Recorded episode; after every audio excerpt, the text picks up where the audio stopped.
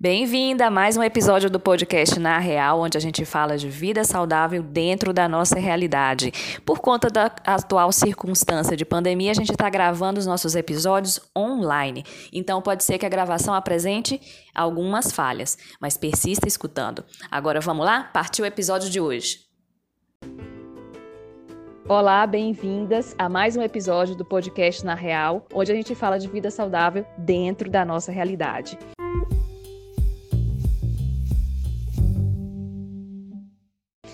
Hoje o nosso assunto é muito relacionado à campanha do Júlio Verde, que é a conscientização do câncer de cabeça e pescoço.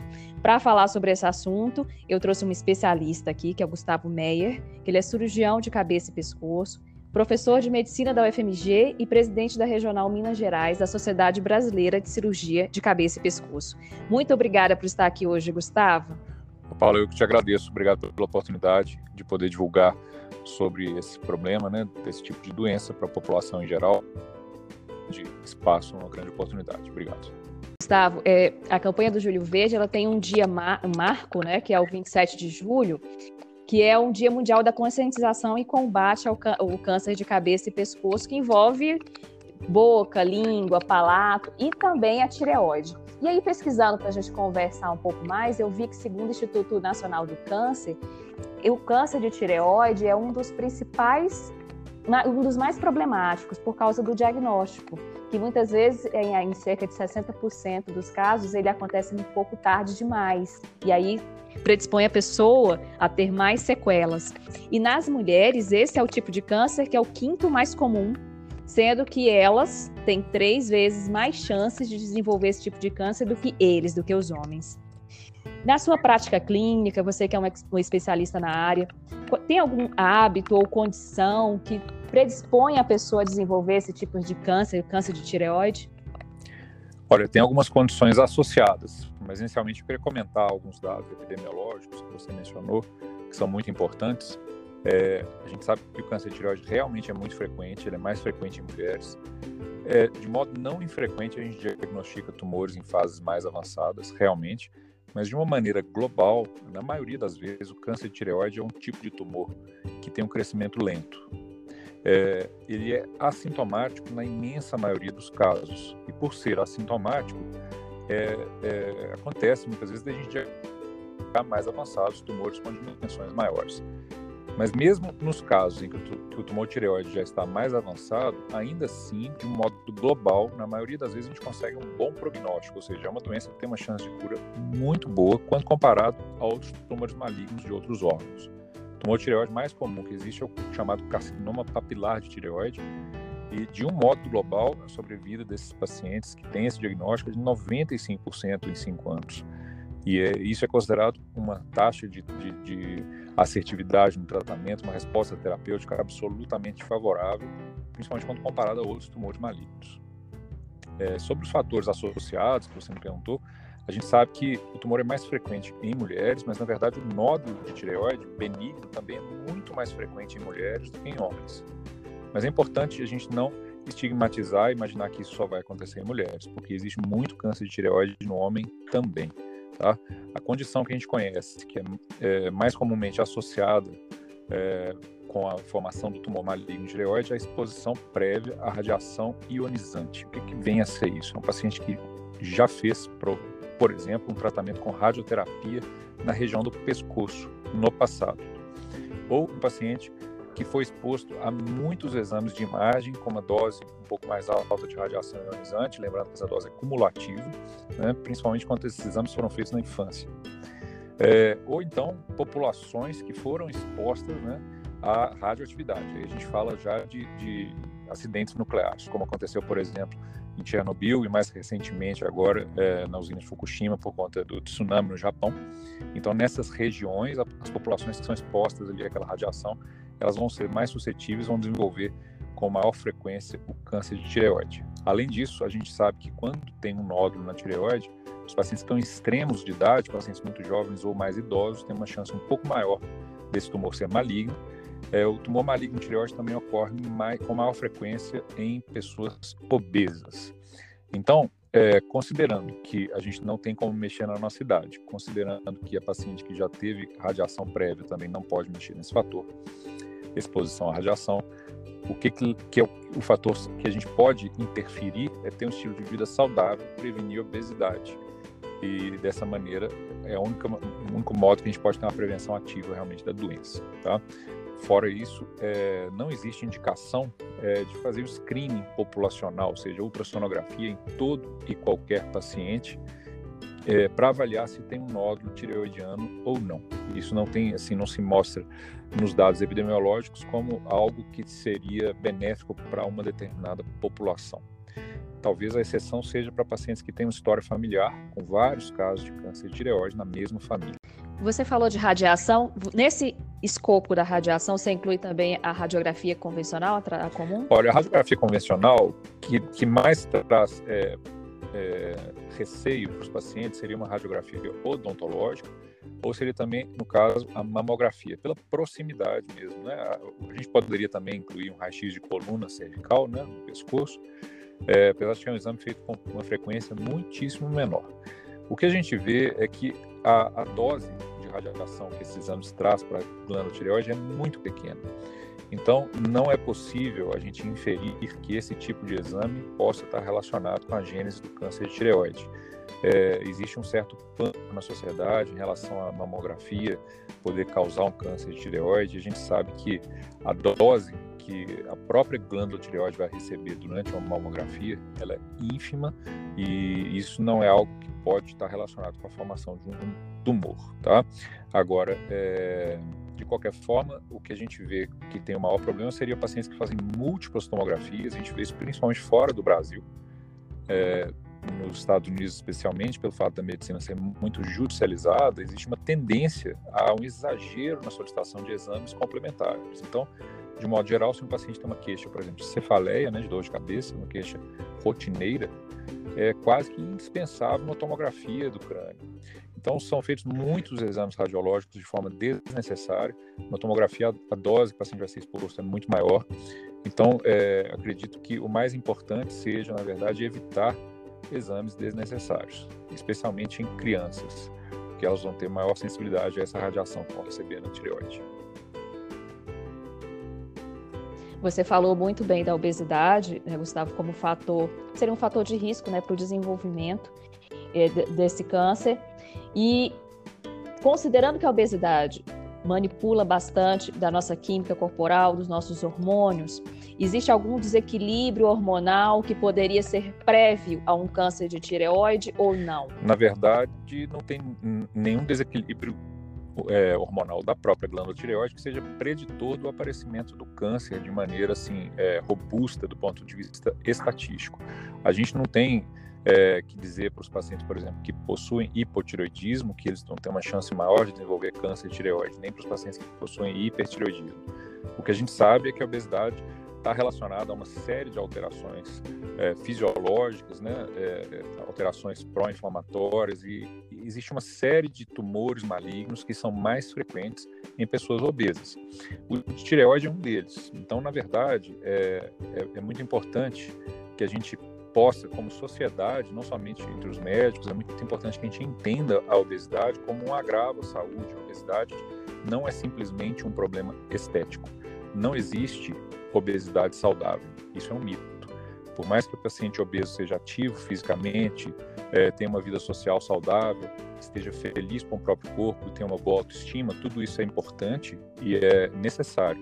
Mas por mais que isso ocorra, é importante entender que a obesidade ela tem que ser revertida. Existem várias ferramentas para a gente poder reverter a obesidade e não podemos nos furtar da responsabilidade individual de cada um tratar o seu corpo para manter um peso saudável.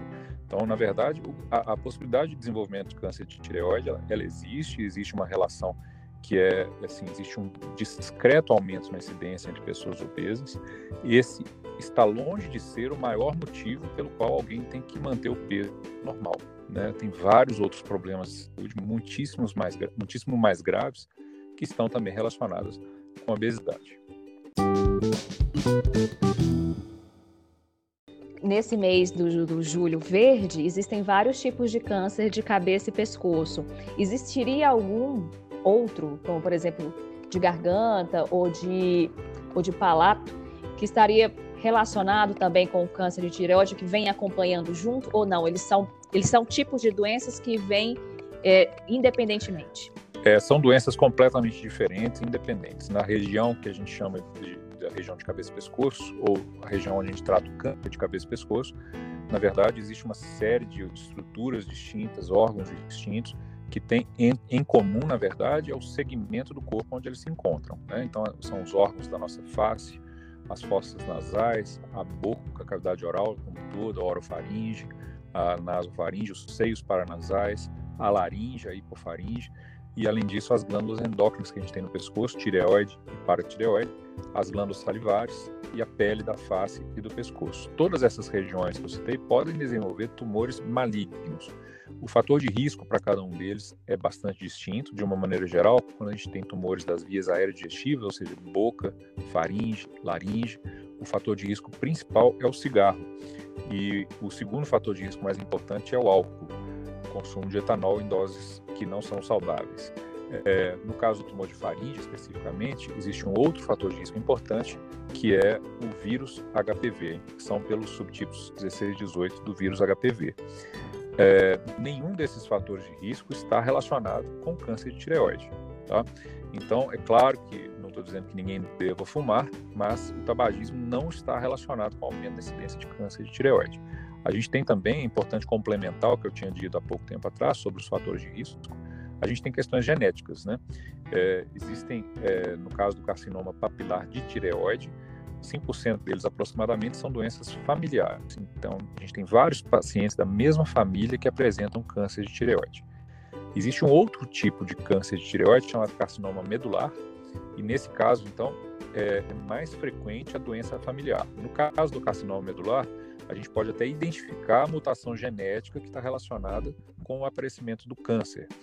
Então, tem várias famílias, e quem estiver ouvindo o podcast que souber de um caso na família de alguém que teve carcinoma medular de tireoide, certamente vai saber dessa história.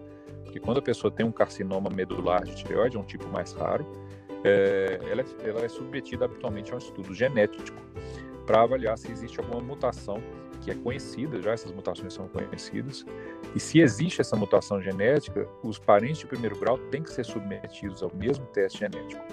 É, no caso do carcinoma medular, a gente tem a oportunidade, eventualmente, de poder tratar uma pessoa antes do aparecimento do câncer, o que é algo muito interessante.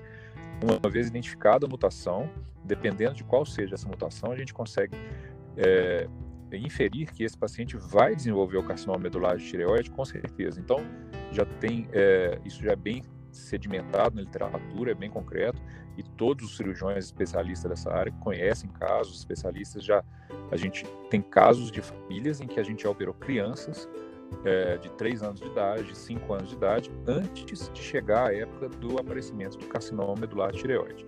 E é algo que é bem, parece ser bem revolucionário, bem futurístico, mas já é algo que é feito aí há, há alguns anos. Você falou que o, o, o, diagnóstico é tardio, muitas vezes, porque ele é muito assintomático, né? O, o câncer de tireoide. Mas para quem está escutando a gente, apesar. E que bom que a gente sabe que ele tem que ele tem uma alta chance de cura, né? Um dos cânceres que tem mais chances de cura. Mas para gente que tá, para o pessoal que está escutando a gente, quais são os sinais de alerta que elas precisam ficar atentas para perceber se tem alguma alteração relacionada a esse câncer de tireoide? Né? Se alguma, alguma alteração que ela possa perceber externamente, internamente, alteração de tamanho, tem alguma, algum sinal que pode ser mais visível? Sim, bom, inicialmente é importante que a pessoa saiba aonde fica a glândula tireoide. Né? Então a glândula tireoide fica na região anterior do pescoço, mais abaixo, próximo à fúcula external que é esse fundinho que a gente tem entre o pescoço e o tórax. Essa tireoide fica logo acima desse fundinho, na parte anterior do pescoço.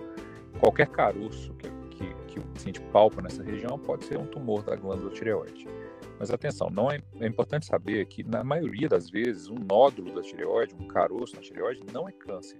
Na imensa maioria das vezes um nódulo na tireoide é um tumor benigno. Tá e mesmo o câncer de tireoide, como eu frisei bem no início, ele tem um crescimento lento. Então é muito importante é, entender que dificilmente um nódulo na tireoide vai, vai corresponder a um, a um quadro de urgência, que tem que ser olhado com a maior urgência possível. É importante não criar desespero em torno do mito da doença, né? porque o crescimento, na maioria das vezes, é lento.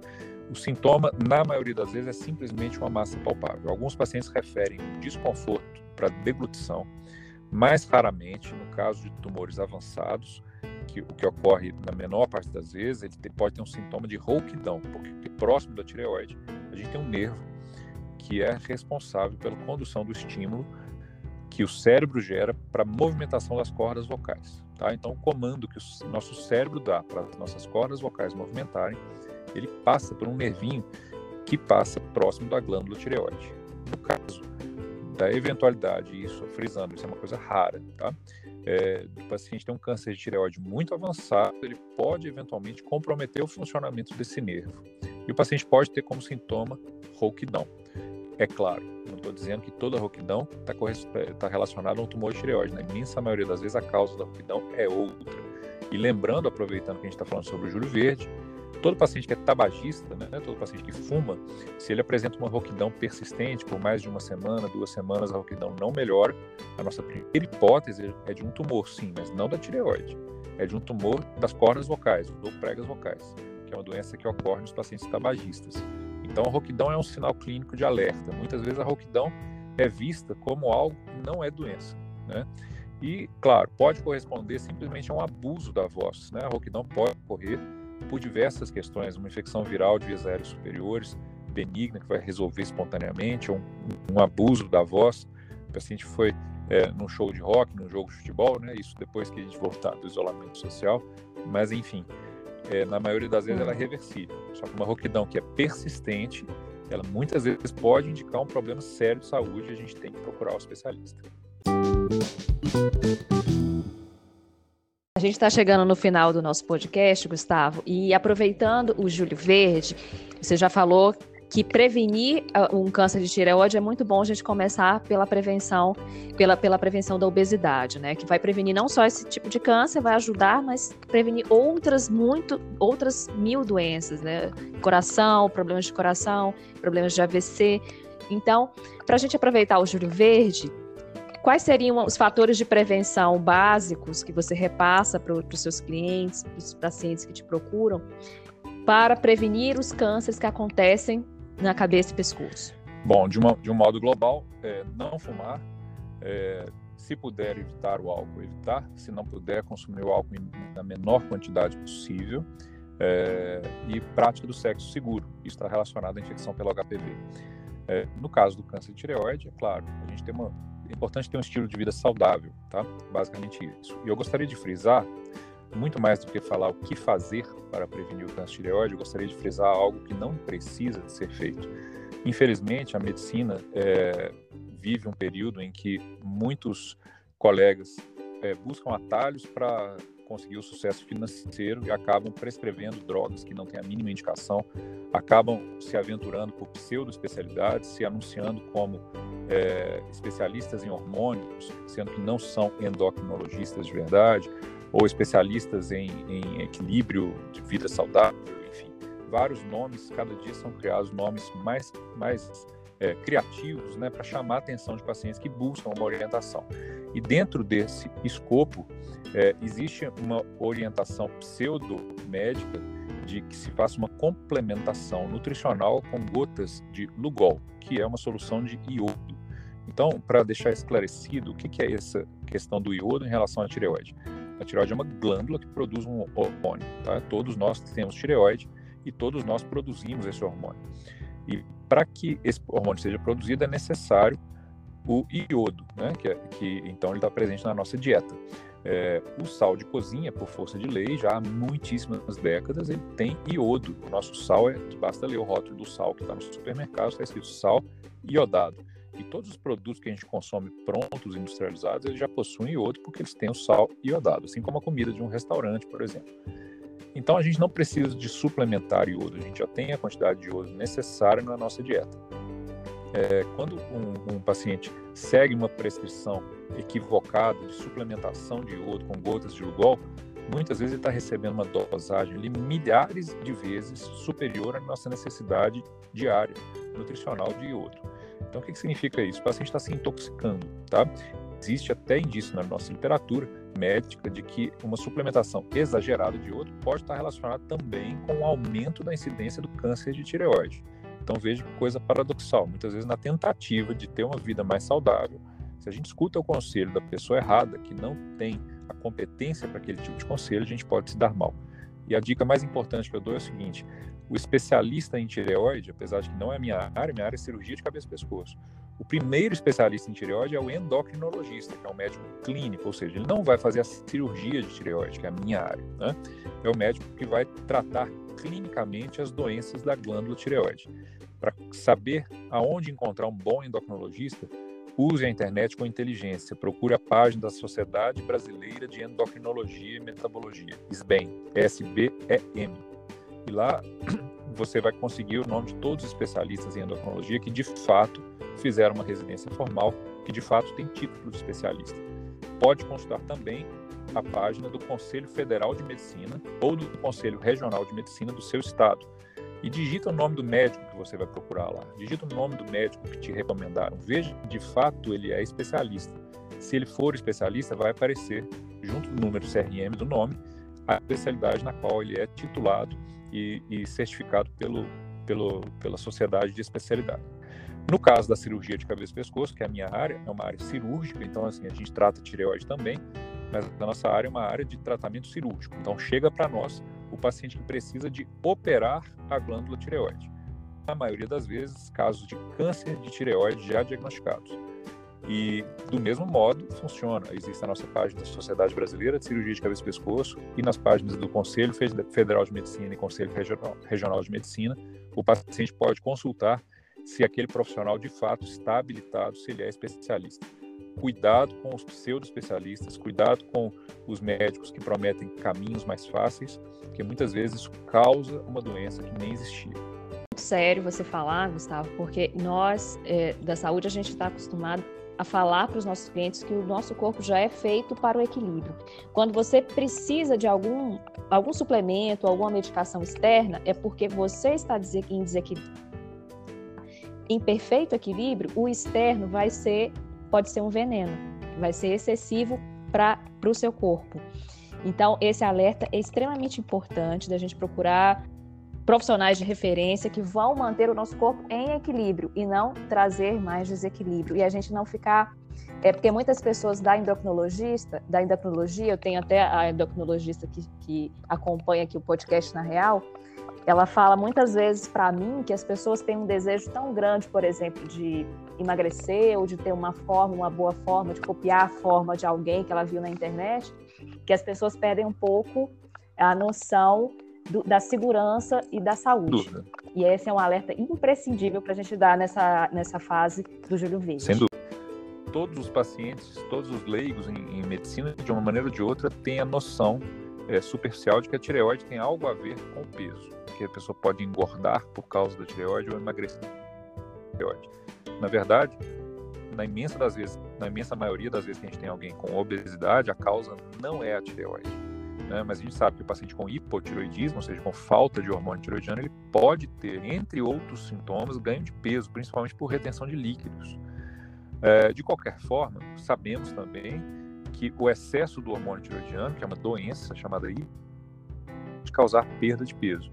E esses mesmos profissionais que eu mencionei há pouco, que muitas vezes procuram caminhos pseudocientíficos, por vezes eles prescrevem hormônio tiroidiano para um paciente que não tem hipotiroidismo. Então, o que, que acontece? O profissional induz o paciente a um estado patológico. Ele coloca um paciente que tinha tireoide saudável num estado né, de é, de, de doença. doença. Esse paciente vai perder peso? Vai, mas ele vai perder peso por causa de uma doença. Isso não é uma perda de peso saudável, é completamente revertida uma vez que o tratamento é interrompido, e é uma perda de peso que é acompanhada de uma série de riscos elevadíssimos de arritmias cardíacas. Dependendo da dose de suplementação, a gente pode ter complicações até fatais. Então, é muito importante, é muito importante que tenha que, que o paciente no, no profissional que está prescrevendo é, todo o seu tratamento, mas lembrar que a confiança ela passa pela por subjetividades, mas vamos lembrar que todo profissional que eticamente é condenável, que é o profissional chamado vulgarmente de picareta, na maioria das vezes ele vai ser gente fina também, ele vai ser ele vai ser bem acolhedor, porque se não for, ele não tem outra maneira de trabalhar. Então, cuidado com a primeira impressão. Vamos procurar saber por trás daquele sorriso quem é de fato aquele profissional. Cuidado com prescrições de suplementos é, milagrosos, cuidado com resultados de perda de peso milagrosos. Isso aí, de modo não infrequente, está relacionado com métodos que podem colocar a saúde da pessoa em risco real. A gente vai chegando no final desse podcast que foi riquíssimo de informações, riquíssimo de, de recursos para a gente saber fazer melhor, melhores escolhas daqui para frente. E eu agradeço muito você, Gustavo, por estar trazendo todas, todas essas informações que são muito importantes para o nosso público. Paulo, eu que te agradeço. Obrigado por esse espaço. Parabéns pelo podcast. Isso, você faz um grande favor para toda a sociedade, divulgando informação boa para todo mundo. E eu agradeço muito. Um grande abraço. Eu vou deixar na descrição desse podcast aqui as sociedades que o Gustavo citou para você fazer sua pesquisa e também vou deixar o Instagram dele para você conhecer mais sobre o trabalho dele ou se você tiver alguma necessidade, alguma dúvida, se você se identificou com alguma das coisas que a gente falou, procura lá por ele para ele poder te ajudar mais. Para você que escutou a gente até aqui, muito obrigada e até o próximo episódio do Na Real.